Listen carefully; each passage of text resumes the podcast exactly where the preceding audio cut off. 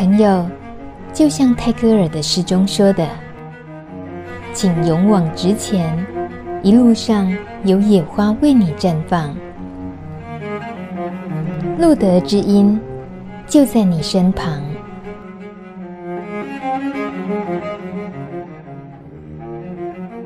大家好，欢迎收听《路德之音》，我是梅琼美，一个很正常又很那个老派的开场。不过呢，今天面前呢也坐了一个很老派的人，但是他年纪很轻哦。我为什么说他老派呢？因为他做了一件很严肃的工作。琼美今天的任务呢，就是让他很严肃的工作变得很调皮跟八卦。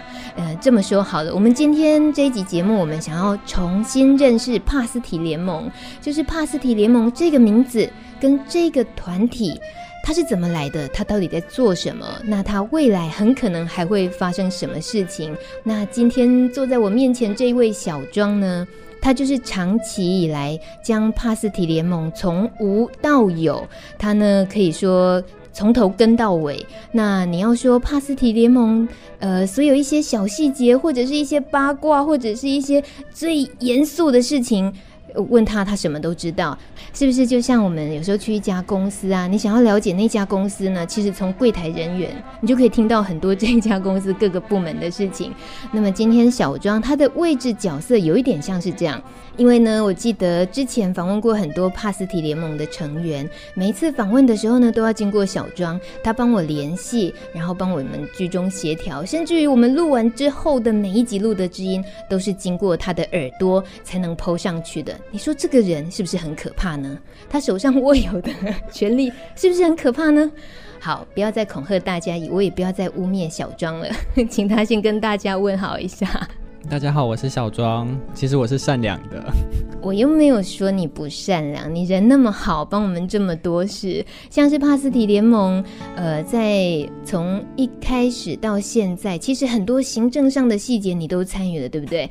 可以跟我们介绍一下好了。这个一开始怎么会有那个机会建立帕斯提联盟？嗯、帕斯提联盟，呃，之所以成立、啊，是因为我们去年。呃，有一个计划，那是外单位他提供给我们一笔呃研究的经费，所以我们路德就想说，呃，过往我们都没有成立过一个呃很像这样比较唱权的团体，那那时候刚好发生了一件蛮大的事情，叫做部分负担，对，那这个时候我们其实集结了很多的朋友，全台湾啊，北中南也办了几场的那个。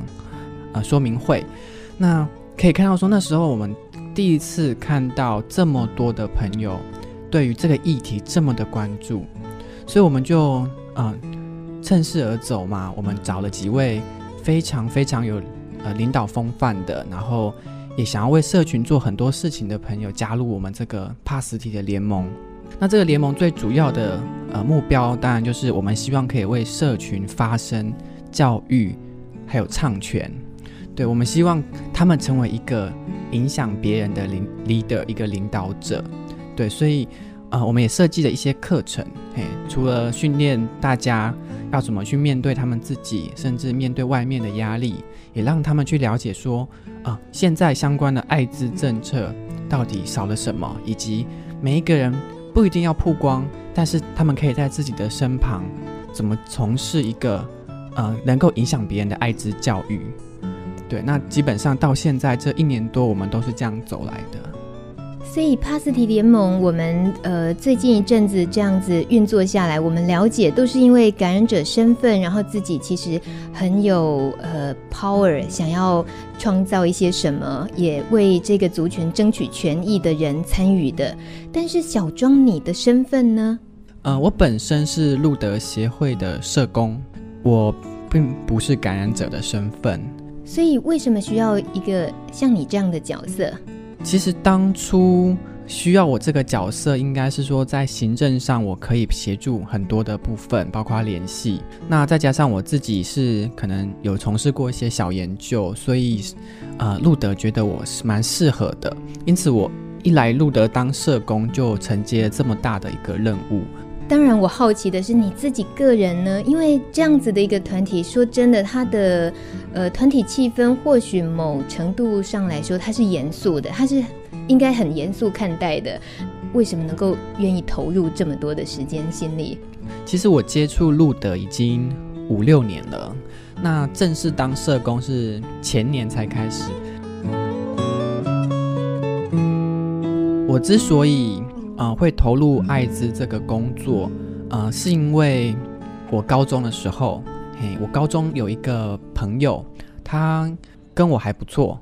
可是他因为一个因素，所以他离开了我们。就是他那时候高中，然后呃跟别人就是发生了危险的性行为而感染了艾滋。那那时候其实他感染的消息，不知道为什么我们都知道了。所以呃连我自己本身也是那个，诶，好怕哦，怎么会这样？所以我变成没有好好的去跟他认识，比如说认识疾病或者认识他这样子。结果不到一个礼拜，他就自杀，嗯，就死掉了。这个对我来讲算 算是一个创伤吧。就是我那时候都觉得，如果我在高中的时候，我伸出了一只手，拍拍他，陪陪他，然后跟他聊聊，说：“哎，其实这个疾病不恐怖，其实我们可以做很多事情，说不定他现在有可能就成为帕斯提的成员。”对，所以我。嗯，大学我选读了社工，然后实习第一个大学实习，嗯，也选择了路德，包括研究所第一个实习也选择了路德，就是希望我能够多了解、多参与在这个社群当中。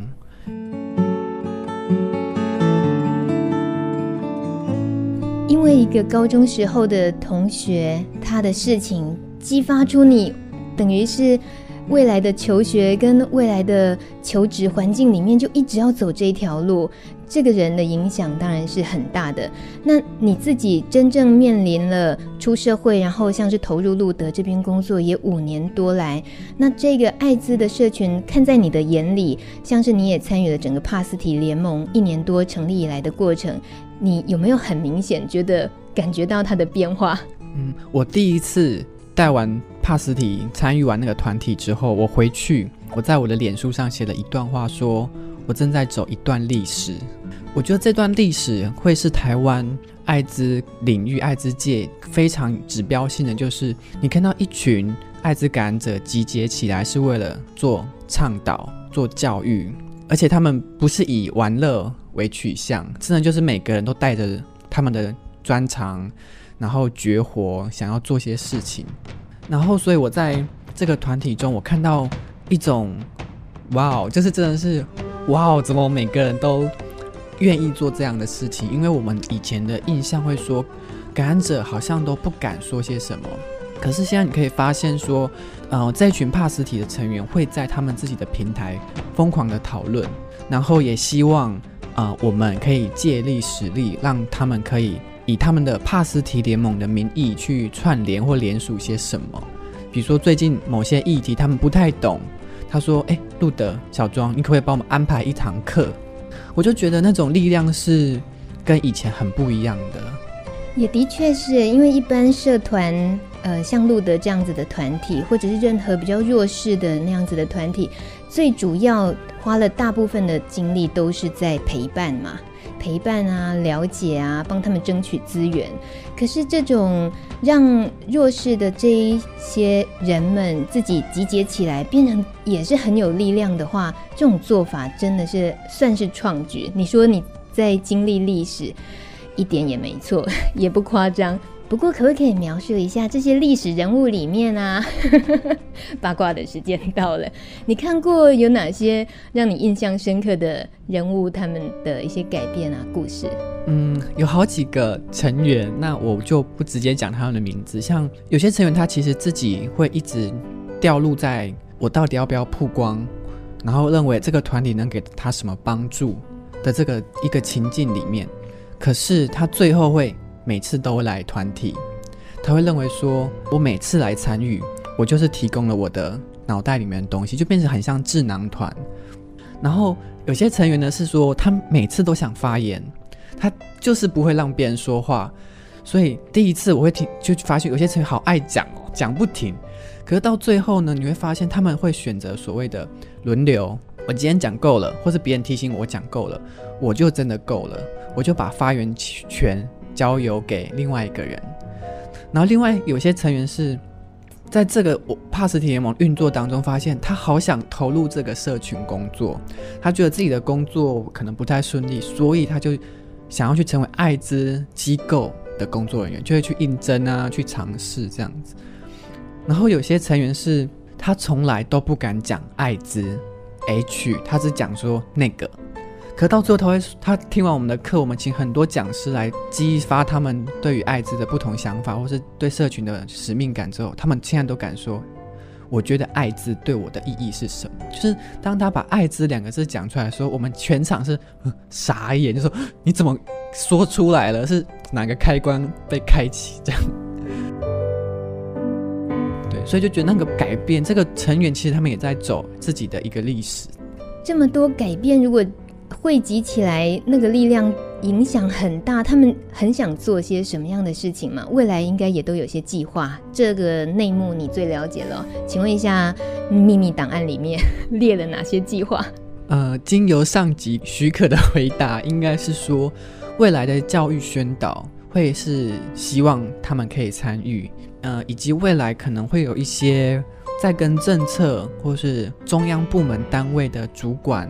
学者对话，呃，也是我们未来的计划。果然是听起来是经过上级许可的，多么想听上级没许可的那些啊！那么帕斯提联盟现在算是第一发，他们的成员总共有多少？呃，其实已经第二发了。嘿，我们去年九月有招募新的第二批成员，呃，目前总共有十三位成员，那加上第二发的成员，将近十八位。那这十八位成员，当然有些成员他们出席出席率没有那么高，可是他们只要有什么活动，都还是会尽量参与。这样。那对于很多呃，如果说感染者朋友他听到帕斯提联盟能够影响自己生活的那些面向，他也觉得他想试试看，给自己这个机会。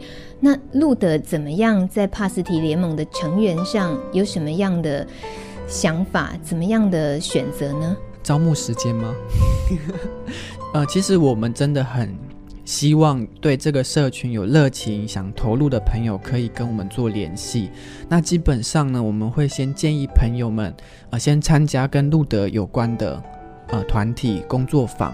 我们先认识这个朋友一阵子，我们会去评估说，诶，这个朋友他投入程度以及他所担心的事情，因为毕竟很我们朋友会带着一些担忧，甚至可能烙印进来。我们要先去处理这个个人的议题，才进入团体之后，才能够一起借力使力。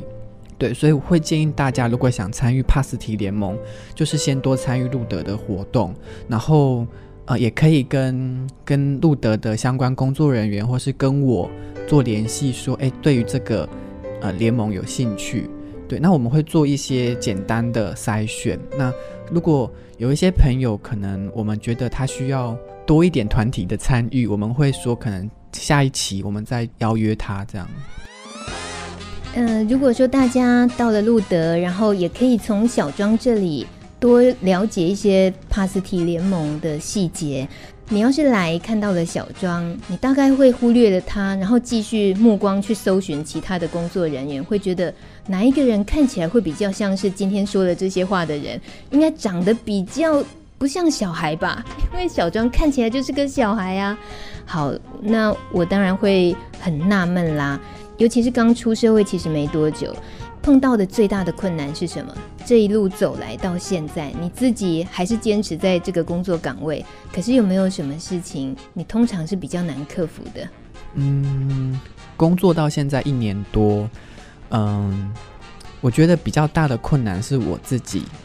嗯，因为我不是一个很会 social 的人，虽然我的我是社工，叫做 social worker，可是我本身是一个蛮安静木讷。嗯，有时候我会很直率，所以我我相信我很多同事会被我的直率给伤到。那我一直都还在磨我的态度，就是怎么让自己在工作当中是投入、有热情，但是我又可以享受这一切。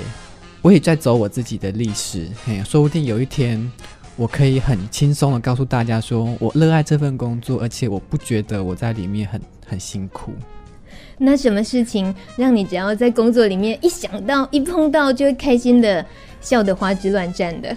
当然就是我所服务的朋友们，他们跟我说，呃，他们有任何的好消息，我每一次跟他们聊天，我第一件事情、第一句话就是说，哎，今天有什么好消息，说来听听。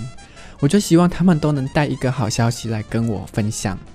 对，就就算是他们哭着，就说完好消息就哭了，但是我还是觉得，至少我们都是从好的开始。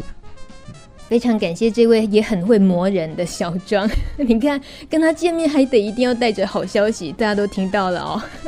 谢谢小张，谢谢你，谢谢。